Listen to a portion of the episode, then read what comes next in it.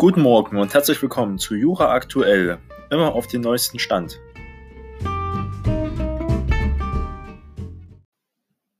Heute ist unser zweiter Teil über die Grundrechte, über das Grundgesetz, besonders um nochmal den Wissensstand zu erweitern und wirklich zu wissen, wenn es um Grundrechte und Grundgesetze geht, auf was wir uns da genau beziehen. Also ein ganz wichtiger ist der Grundpfeiler unserer freiheitlichen demokratischen Grundordnung.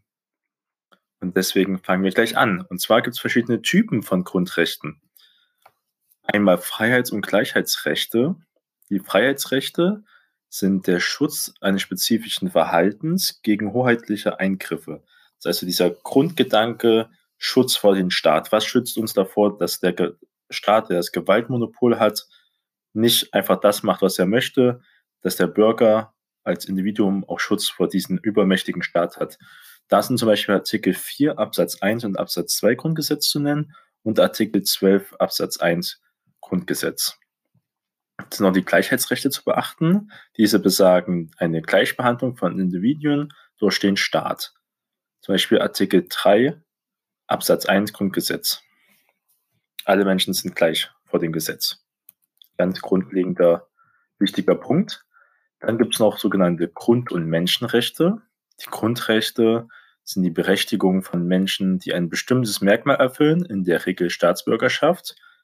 Grundgesetz sagt Bürgerrechte oder deutschen Grundrechte, zum Beispiel Artikel 8 Absatz 1 Grundgesetz, das ist die Versammlungsfreiheit, und Artikel 12 Absatz 1 Grundgesetz ist auch dazu zu nennen.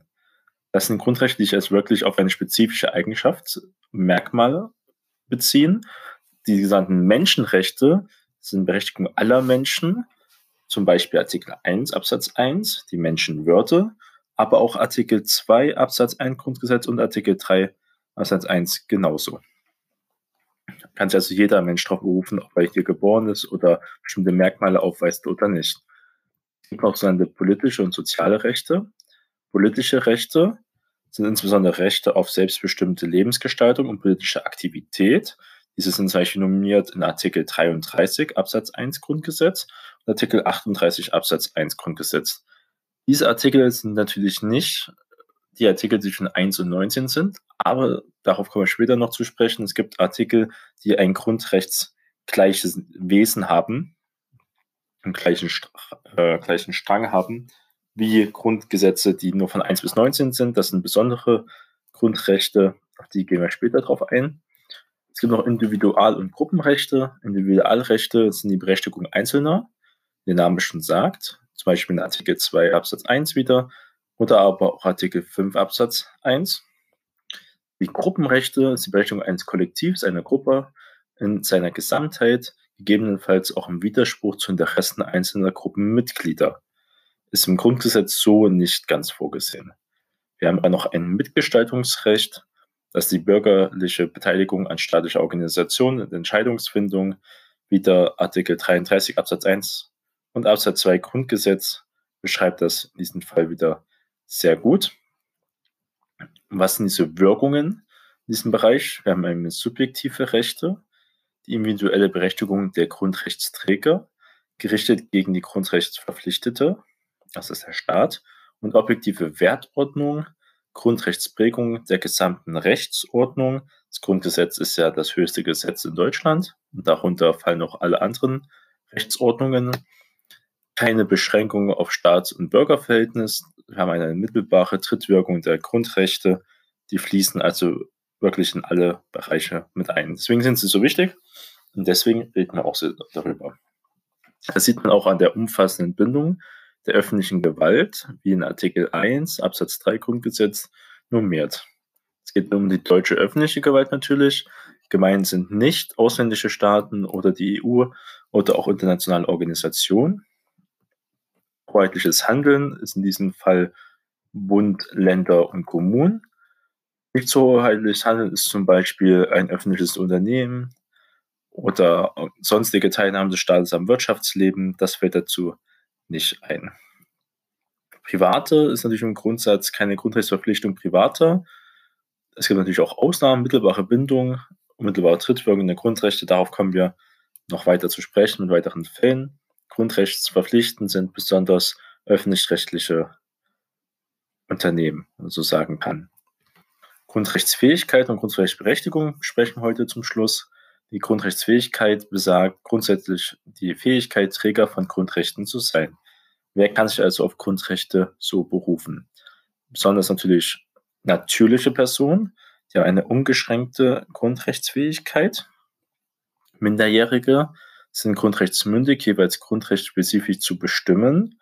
Das ist zum Beispiel auch bei der Religionsgrundgesetz sehr wichtig. Religionsfreiheit, Glaubensfreiheit, ab wann da einer grundrechtsmündig ist. Sagt man zum Beispiel mit der Taufe, Konfession, 14 Jahre, wird da zum Beispiel oft angesetzt. Ist aber auch wieder alles einzelfallabhängig. Das ist eine Anknüpfung an die Einsichtsfähigkeit des Minderjährigen und auch sonst davor, wenn der Minderjährige noch nicht grundrechtsmündig ist, muss der gesetzliche Vertreter nach Paragraph, nach ähm, Paragraph 1626 und 1629 der gesetzliche Vertreter prinzipiell die Eltern, die nehmen sonst die Grundrechte für die Minderjährige wahr. Vor Geburt sagt dann auch der Lebensschutz, der aus Artikel 2 Absatz 2 Satz 1 Grundgesetz fließt. Und auch nach dem Tod verliert der Mensch nicht sein Persönlichkeitsrecht. Die Fähigkeit zur freien Willensbildung ist unerheblich. Da wird da kein Unterschied gemacht.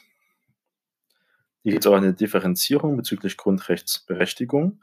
Deutsche Staatsbürger haben die Eröffnung des persönlichen Schutzbereichs aller Grundrechte.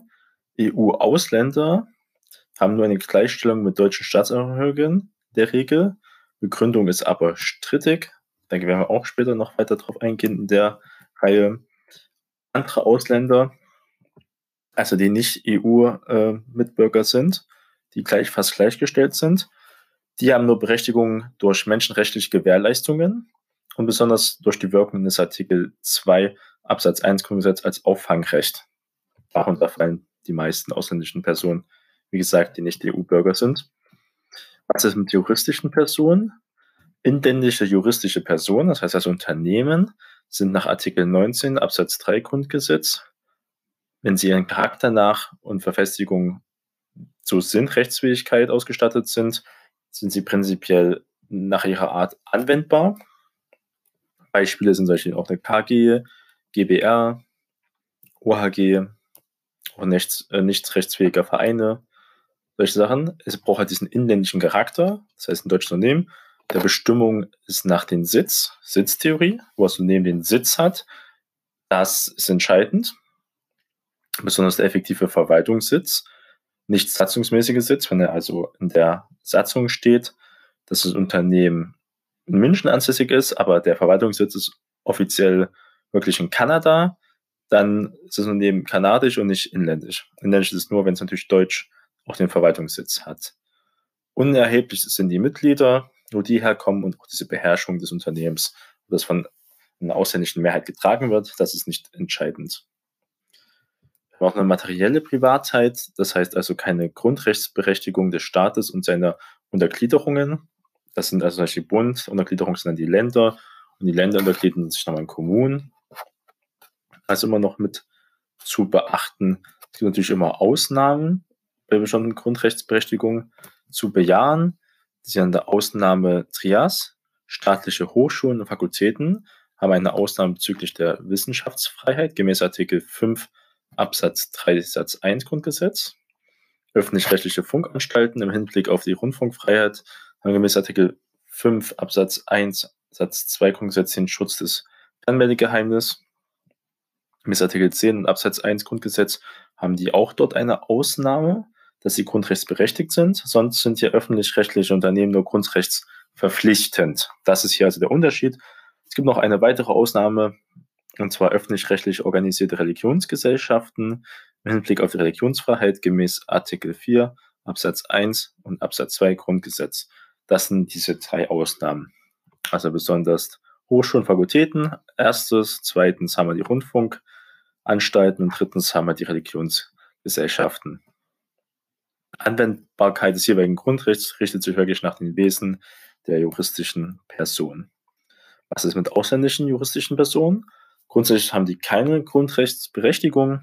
Ausnahme ausländische juristische Personen, die ihren Sitz in einem anderen Mitgliedstaat der EU haben, können Träger materieller Grundrechte des Grundgesetzes sein. Voraussetzung hinreichender Inlandsbezug der juristischen Person, weil die EU natürlich auch die Rechte durchsetzen will, wir keine Benachteiligung durch das Grundgesetz innerhalb der EU schaffen wollen. Grundrechtseinschränkungen kann prinzipiell auch sein, dass die Dienstverpflichtende, Artikel 17a Grundgesetz, strikte personelle Begrenzung, das ist eine ganz bestimmte Grundgesetzeinschränkung. Die Gesetzregelung ist auch erforderlich. Ich kann später darauf eingehen. Es gibt auch die Grundrechtsverwirklichung in Artikel 18, nur beim Missbrauch gegen freiheitlich-demokratische Grundordnung, nur bezüglich benannter Grundrechte, also auch nicht aller Grundrechte, und der Ausspruch durch das Bundesverfassungsgericht muss gegeben werden, gemäß Paragraph 36 fortfolgende Bundesverfassungsgerichtsgesetz. Das ist also ein kleiner Überblick, wie es in Artenunterteilung gibt. Es gibt also nur nicht die Grundrechte, sondern die werden dann nochmal spezifisch nach ihrer Funktion und Organisation unterteilt. Und das ist wichtig bei der Zuordnung.